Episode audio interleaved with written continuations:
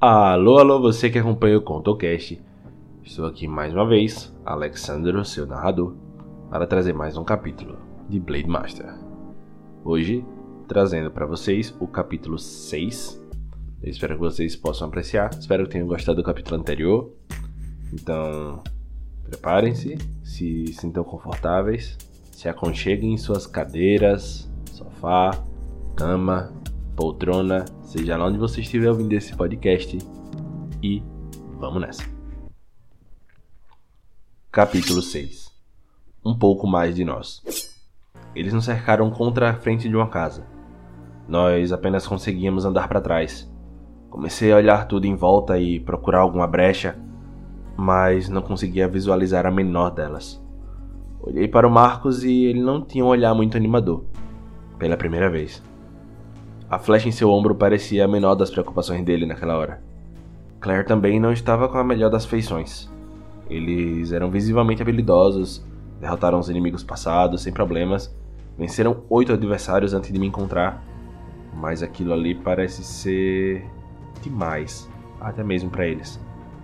O Marcos arrancou a flecha de seu ombro e comeu uma das gemas, e deu outra para Claire, que já havia removido a flecha da sua mão. Os arqueiros se postaram para um novo tiro. As flechas já estavam preparadas. Puxaram as cordas e um homem com roupa de couro e tecido leve bem simples surge no meio deles, segurando uma besta pesada. Ele parecia ter algo em torno de uns 30 anos, a barba por fazer e um olhar de prepotência bem escancarado. Diria até ser meio caricato. Nicholas, você realmente se tornou um lixo completo, não é mesmo? Falou Claire. Eu me surpreendi quando conhecer aquele cara. Afinal, ele e o resto do grupo tá tentando matar a gente. Minha pequena Claire, disse o tal do Nicholas antes de fazer uma curta pausa dramática com os olhos fechados e nos olhar de forma fixa logo em seguida. E continuou bem calmamente. Você realmente continua apenas uma garota ingênua? Se feriu para evitar que esse Nietzsche atrás de você se ferisse? Vocês comprometeram sua sobrevivência ao convidar esse idiota para o grupo. Você não tem o direito de abrir essa fossa que você chama de boca para falar algo para minha irmã. Você não passa de um traidor, afinal de contas. Mandou Marcos. Perguntei então o que estava acontecendo ali. Recebi apenas um olhar esquisito de Marcos e o silêncio foi quebrado por mais uma fala do Nicholas. Pelo menos eu me tornei algo. E você, Marcos? Continua sendo apenas o cachorrinho da sua irmã, que se exibe por aí como se fosse um grande samurai moderninho? Ao finalizar a frase, a cara de prepotência se desfez por um instante e foi substituída por uma puta expressão de deboche, e em seguida, o desprezo. Nicholas deu alguns passos lentamente para frente, acompanhado por mais três homens logo atrás dele. Colocou a besta no ombro, segurando com a mão esquerda, e com a direita tocou a mão numa bainha, que parecia ser uma espada bem fina. A distância não me permitia identificar muito bem, então ele continuou falando. Vocês sabem muito bem que se eu quisesse vocês mortos, vocês já estariam. Eu teria chegado utilizando a minha bela Sting, e vocês teriam sido espetados até a morte. Falou isso com um leve riso no canto da boca. Claire já não estava mais aguentando ouvir aquele cara. Ela então se inclinou para esbravejar, quando de repente a porta atrás de nós se abriu. Nós viramos para olhar quem era.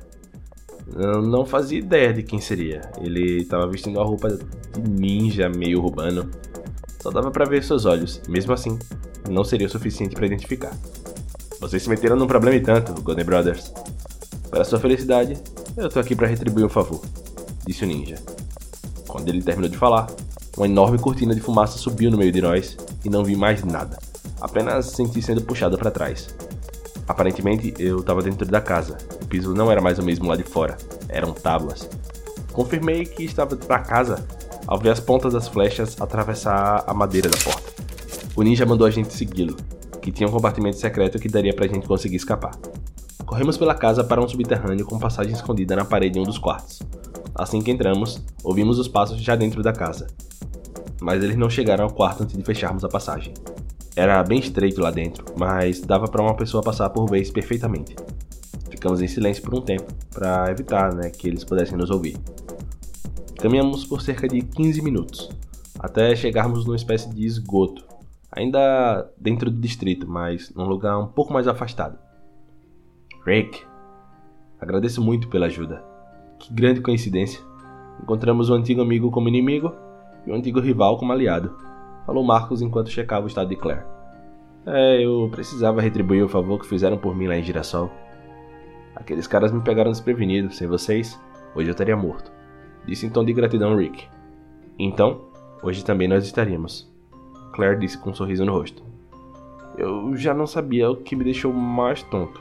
Se foi o ataque repentino, as atitudes do Marcos e da Claire, o inimigo ser conhecido deles e seu antigo amigo, como eles falaram, ou se quem nos salvou é um ninja antigo inimigo deles.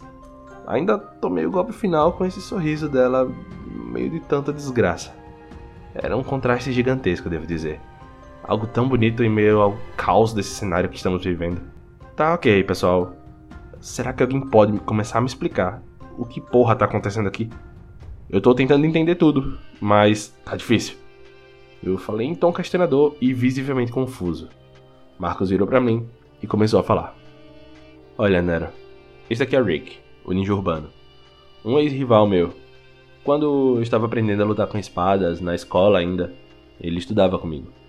Éramos os melhores da turma e sempre acabávamos lutando nos treinos, e alternamos resultado por muito tempo. Até perdi as contas de quantas vezes isso aconteceu. Por conta da rivalidade, nunca nos demos muito bem. Até que um dia, enquanto ele estava debilitado por uma doença, ele foi emboscado e espancado. Quando o encontrei, os inimigos estavam prestes a esmagá-lo com porretes e marretas. Eu já estava no grupo que lideramos hoje, estava com mais dois amigos do clã, e partimos para cima na mesma hora.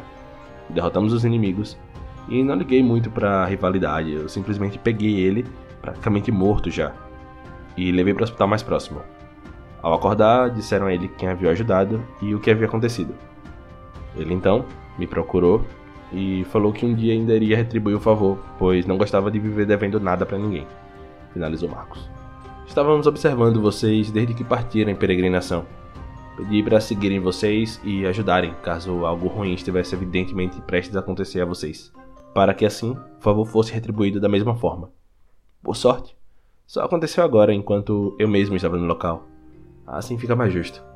Rick falou enquanto abaixava a máscara e tirava a touca para se refrescar um pouco, visto que ali estava muito quente.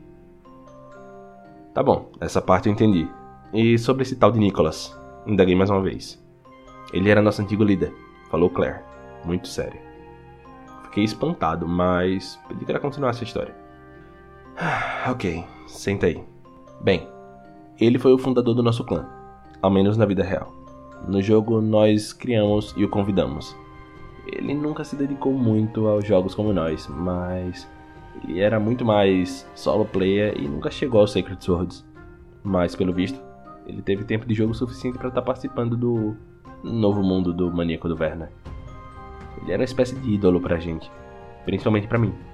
Ele usa um florete para lutar e é chamado de Maestro do Vento, porque a leveza dos movimentos dele é algo fora de série.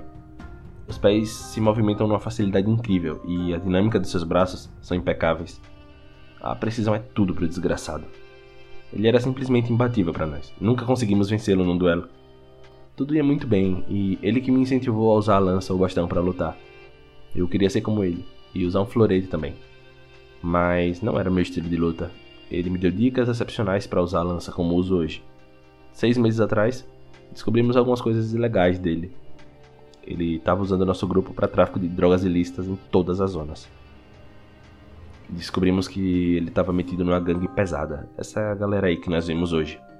Queríamos encontrá-lo sim, mas não da forma que foi. Acabamos gerando perigo desnecessário. Não sabíamos que eles eram tão numerosos e que tinham domínio de todo um distrito. Talvez até de vários. Por sorte, Rick estava aqui com seu grupo, fazendo seus safe points. Parecia um pouco aflita ao terminar de falar, mas eu compreendi. Entendi bem melhor o que tinha acontecido. Sei que não deveria estar sendo nada fácil para eles. Ver seu ídolo passar para o lado escuro da humanidade deve ser uma bela merda. Rick disse que a gente ficasse um pouco mais para nos recuperarmos melhor e para a poeira lá na superfície abaixar um pouco mais. Que a gente evitasse barulhos para não chamar atenção. Pouco depois, outros ninjas vieram surgindo. Alguns urbanos, outros clássicos, aqueles de roupa preta mesmo. Alguns com aparência mais de selva, como se seu local de atuação fossem florestas. Mas aqui parecia um ponto de encontro de todos eles. Falamos brevemente com todo o grupo.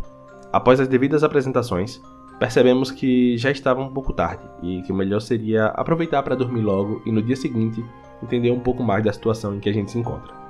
Hoje foi um dia bem diferente na minha vida, até mesmo para essa vida nova. Não precisei nem esperar muito para dormir. Eu parecia uma pedra afundando no rio. Após algumas horas de descanso, acordei com Marcos me cutucando. Ele disse que Rick queria explicar algumas coisas para nós. Bom dia, senhores, falou Rick para todos presentes ali. Haviam cerca de 15 ninjas e nós três. Num confronto direto, seríamos esmagados completamente. Além do mais, eu sou um completo inexperiente com combates reais, salvo pelas duas mortes que contabilizei antes. Ele então prosseguiu. Como o nosso grupo já sabe, e agora nossos três companheiros aqui irão se tornar sabedores, a cidade está completamente tomada e cercada pela gangue dos traficantes. Todos eles têm a marca da fissura no pescoço. Graças à marca deles, são chamados de Crackers. São bastante perigosos e fazem uma vigília incansável pelas fronteiras do distrito. Já vasculhamos todos os buracos possíveis desse lugar e não achamos nenhum que dê fora dele. Talvez por isso, isso aqui foi escolhido como sede. Assim, não seriam surpreendidos por inimigos que se esgueiram como nós. Descobrimos um ponto parcialmente cego para eles, após todo esse tempo de verificação. Finalmente podemos tentar sair desse lugar. O líder deles, o Nicholas, já derrotou dois dos nossos anteriormente. Então, vamos evitar ao máximo uma luta com eles, principalmente com ele. Se tivermos que agir, deverá ser feita na maior cautela e sem nenhum tipo de alarde. Caso contrário, iremos chamar atenção e tudo será mais difícil do que antes. Se falharmos, ele irá consertar o ponto fraco da vigília. Então, vamos fazer isso direito. Uma das casas que conseguimos abrir espaço fica apenas a 2 km de distância da mata. Lá tem vigias, o bastante para atrapalhar nossa passagem. Porém, tem bastante mato pela região e casas de campo. Podemos passar pelas sombras e ir nos ocultando até chegarmos no ponto de escape. Alguma dúvida? Indagou Rick foi ouvido um uníssono não por parte dos ninjas. Podem ficar tranquilos, vocês vão sendo destruídos durante o percurso, tudo bem? Falou um dos ninjas para nós. Concordamos tranquilamente. O Rick e mais um outro ninja levou a gente para ver o local que iríamos passar para evacuar o distrito em que estávamos. Mostrou o percurso para chegar na casa e de lá de dentro aproveitou para mostrar mais ou menos o que iríamos fazer para chegar na mata. Apontou possíveis caminhos até a entrada dela Mostrou também os pontos de vigília, marcado por eles nessas semanas, em que passaram por aqui. Ele já deixou algumas instruções com a gente, como por exemplo, ficar sempre entre os grupos, nunca ficar sozinho e não querer puxar o bonde. Seremos divididos em cinco grupos, e que cada um ficará num grupo específico. Após recebermos as informações e instruções, voltamos todo o caminho para comer algo decente e esperar a noite cair novamente, para aí sim podermos seguir com o plano de fuga. Ao chegar lá, não podemos usar fogo. Então tivemos que comer comida fria e alguns grãos que os ninjas tinham e compartilharam conosco. E claro, oferecemos os nossos enlatados também, ou o que sobrou deles. Após isso, Marcos me puxou para um canto e disse que me daria algumas aulas de como usar uma espada corretamente. Percebemos que minha mão já estava quase pronta, então não faria mal algum. Era só não exagerar. Paralelo a isso, alguns ninjas vieram nos dar dicas do que teríamos que fazer na fuga. E olha, vai ser uma noite e tanto. Então foi isso, meus amigos. Muito, muito, muito obrigado mais uma vez por ter chegado até aqui. Eu espero que vocês estejam gostando da história. As coisas vão ficar um pouquinho mais tensas de novo a partir do próximo capítulo. Né? Esse foi o capítulo mais informativo, para vocês conhecerem um pouco mais dos personagens. E é isso. Muito obrigado por ter ficado até aqui. Lembra de seguir o Instagram do ContoCast, arroba conto.cast. E até a próxima.